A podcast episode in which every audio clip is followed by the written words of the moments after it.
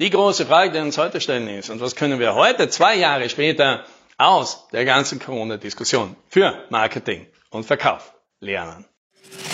Hallo und herzlich willkommen bei 10 Minuten Umsatzsprung, dem Podcast für IT-Unternehmen, bei dem es um Wachstum, Vertrieb und Marketing geht. Mein Name ist Alex Rammelmeier und ich freue mich, dass Sie dabei sind.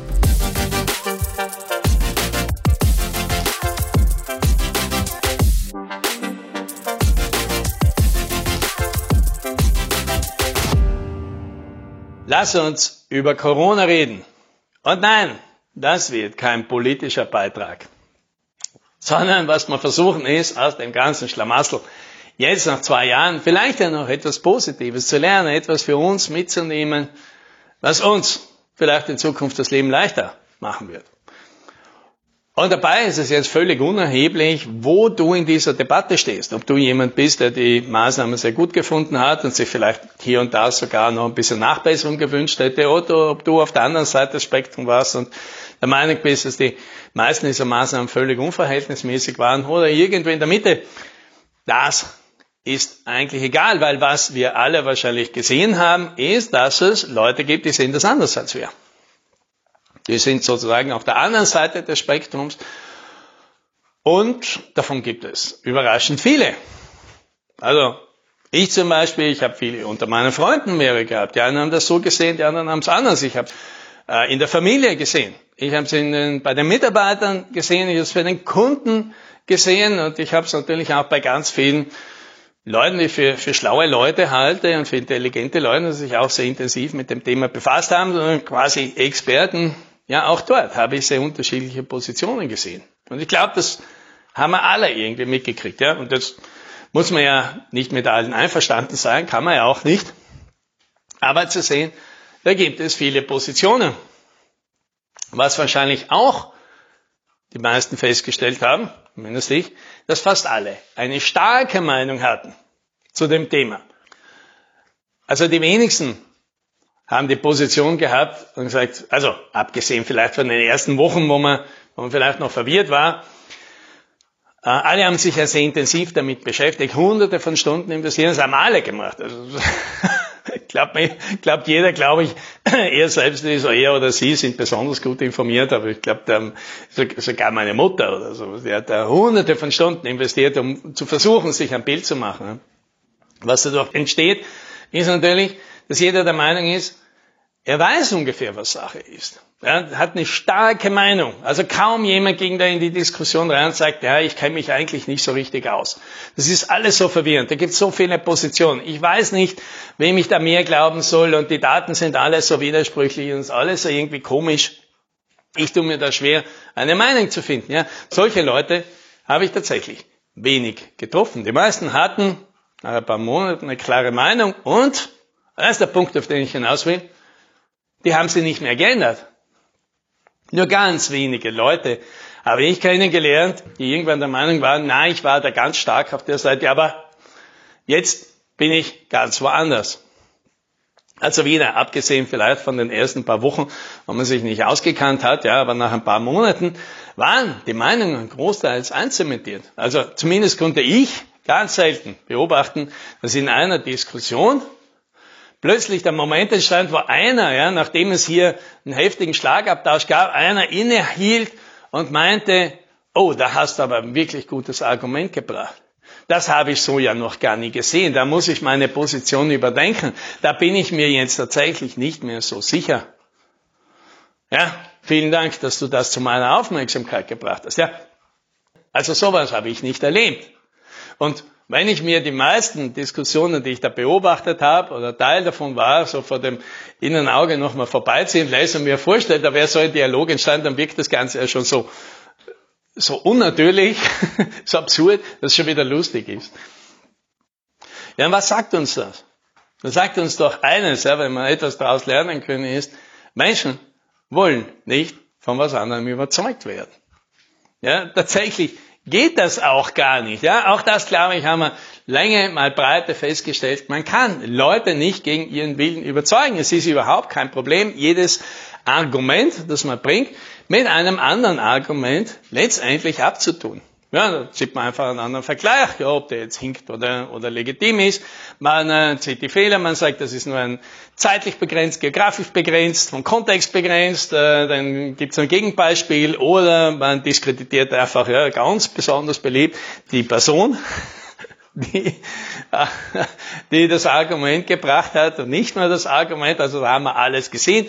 Wie gesagt, die Möglichkeiten, sich gegen Argumente zu wehren, die sind endlos. Und das Ende ist, wer nicht überzeugt werden will, wird nicht überzeugt. Und das, das ist jetzt der Punkt, wo ich auch aufhören will und überleiten, weil was heißt denn das für uns im Marketing, im Verkauf? Ja, wir können Kunden nicht überzeugen.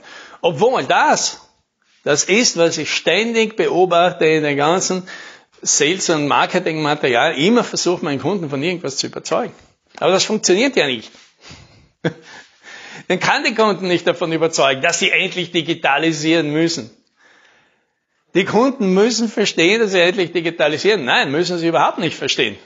Verstehen er auch viele nicht. Manche tun's, manche tun's nicht. Manche tun's teilweise, manche gar nicht. Manche komplett. Aber nein, müssen tun die nicht. Und da kann man noch so lange drohen und sagen, na dann werden sie aber schon sehen in der Zukunft, welche Wettbewerbsnachteile sie haben. Und ja, das kann sein. Ja, möglicherweise ist es das und möglicherweise werden diese Wettbewerbsnachteile so groß, dass das Unternehmen in Schwierigkeiten kommt. Aber vielleicht auch nicht. Aber selbst wenn das Unternehmen, die Person, die die Entscheidung trifft, die muss das jetzt nicht verstehen. Und da wird jetzt auch dein Audit und deine Analyse und dein, dein Test nichts daran ändern. Und die Kunden werden auch nicht deswegen, weil du ihnen eine Security-Statistik vorlegst, die werden sich deswegen nicht davon überzeugen lassen, dass sie jetzt unbedingt in IT-Security investieren müssen. Vielleicht tun sie es, vielleicht auch nicht.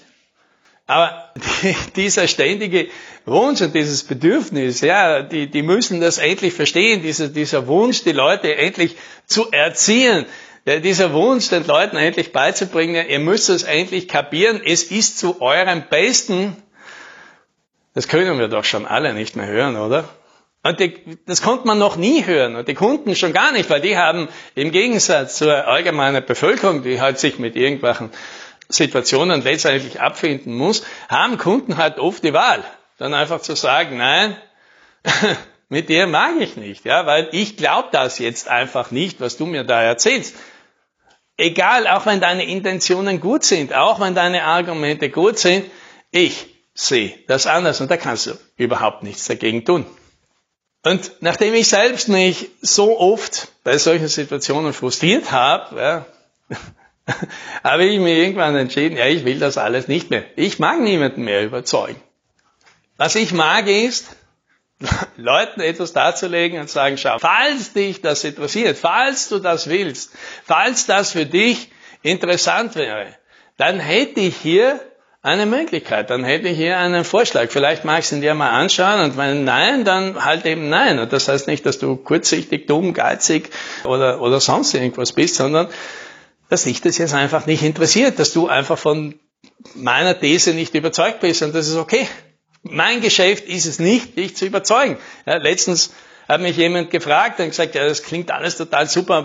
Jetzt müssen wir nur noch meinen Chef davon überzeugen. Ich bin nicht im Geschäft, deinen Chef zu überzeugen. Ja? Also entweder überzeugt sich dein Chef selbst, ja? wir können ihm gerne unsere Perspektive darlegen und vielleicht sagt er, ja, okay, macht Sinn, gefällt ihm eh. Oder er sagt Nein. Und wenn er Nein sagt, dann ist einfach Nein. Da versucht man gar nicht Argumente zu finden oder sonst irgendwas, was bringt ja sowieso nichts. Im Deutschen gibt es da dieses Sprichwort, ja, dem Chor predigen. Und was, was man damit meint, ist, da predigt man quasi den Leuten, die ja sowieso schon überzeugt sind. Und das ist meistens entweder eben gar nicht mehr notwendig. Aber die andere Perspektive ist die, der ich möchte, dass du dir vielleicht auch mal eine Chance gibst, ist ja Predig halt nur dem Chor. Ja? Das ist das Einfachste. Die sind schon überzeugt. Die sind schon da und sagen einfach, ja, ich habe das schon verstanden. Zeig mir endlich, wie das geht, wie das für mich funktionieren könnte, wie ich dorthin komme. Das ist alles, was ich wissen will. Und dann ist die Aufgabe danach einfach nur den Chor möglichst groß werden zu lassen. Ja? Aber und Leuten anzubieten, magst du halt auch zum Chor kommen und dann wird es viele geben, die sagen, nein, und lass die einfach in Ruhe, die wollen da nicht hin. Aber ein paar wird es nicht mehr geben. Die sind da dabei und denen kannst du es anbieten.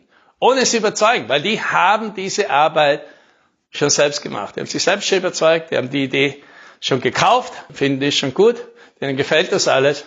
Die möchten jetzt nur noch wissen, wie. Und das ist die angenehme Arbeit und auch die respektvolle Arbeit im Marketing und im Verkauf. Und dass dir das gelingt, wünsche ich dir. Happy Selling.